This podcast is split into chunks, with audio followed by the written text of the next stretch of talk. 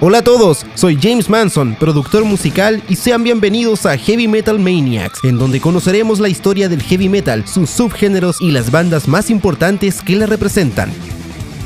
Una vez la industria discográfica hubo entendido que el punk había muerto y que el futuro pasaba por el heavy metal, puso a disposición de las nuevas bandas del género los elementos para consolidar el fenómeno en un lucrativo movimiento. Junto a algunos medios de comunicación, las campañas discográficas orquestaron la aparición de sus artistas en festivales al aire libre, en donde los músicos podían mostrar todo su potencial, en ocasiones difícil de plasmar en una grabación y en donde la promoción resultaba directa ante miles de potenciales compradores. Aunque el Monster of Rock y el The Reading fueron coetáneos, es el primero el que debe considerarse como el primer festival de heavy metal por excelencia, instaurado en 1980 por el promotor Paul Losby. La elección del circuito de carreras de Donington Park en Inglaterra para acoger el evento musical no fue consecuencia del azar, sino que respondía a razones tácticas como las enormes dimensiones del recinto y su entorno, que aunque aislado, cercano a la ciudad de Midlands, lo que proporcionaba el fácil acceso a miles de espectadores. El origen de la primera edición de este histórico festival no fue otro que el organizar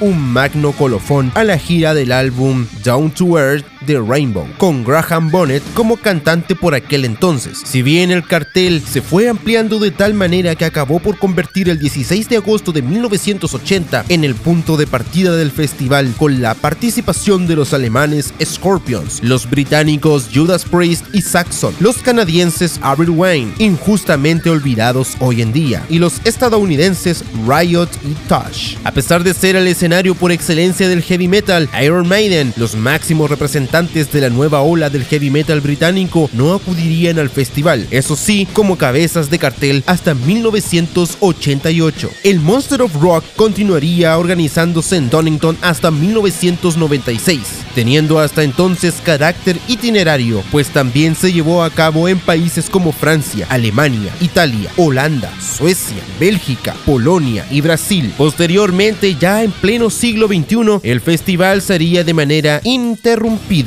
en otros países como España, Rusia, Argentina y Chile. Por su parte, el Festival de Reading fue un evento musical cuyos orígenes se remontaban a principios de los años 60, por lo que con el paso del tiempo irían asimilando distintos géneros como el blues, el rock progresivo o el punk, hasta que a comienzos de los años 80 se reorientó al hard rock y el heavy metal. El primer atisbo de este giro se vio en la edición de 1979, año en el que durante los tres días del evento actuaron Motherhead, Till Lizzy y Whitesnake. Finalmente, y aún incluyendo artistas como Nine Below Zero, los tres días de la edición de 1980, 22, 23 y 24 de agosto, estuvo repleta de algunas de las nuevas promesas del metal como Crocus, Brian Mantis, Samson, Iron Maiden, Def Leppard, Tigers of Pantang, así como de otras referencias clásicas como Ozzy Osbourne, UFO, Whitesnake y Gary Moore. Estados Unidos tardaría aún tres años en ofrecer su respuesta metálica a la de los festivales británicos de Donington y Reading. Fue la segunda edición del mastodónico USA Festival celebrada en Glen Helen Regional Park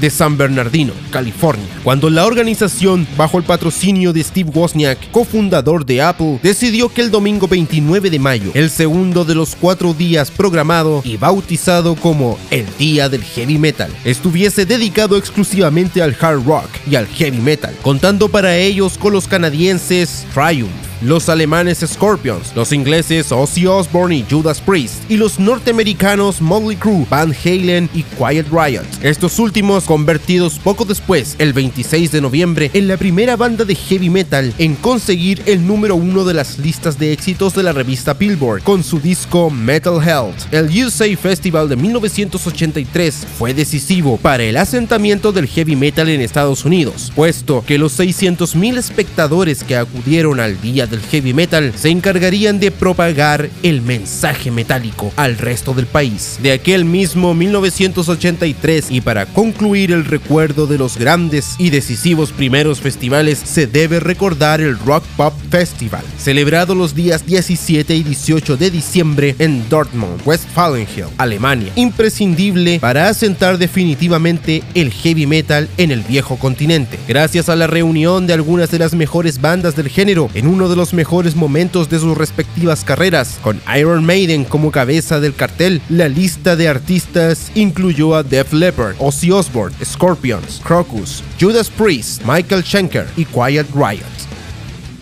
Y hasta aquí el capítulo de hoy. Si te ha gustado, te invito a seguirme en mi Instagram como JM Productions. Soy James Manson, productor musical, y nos escuchamos en el próximo capítulo de Heavy Metal Maniacs.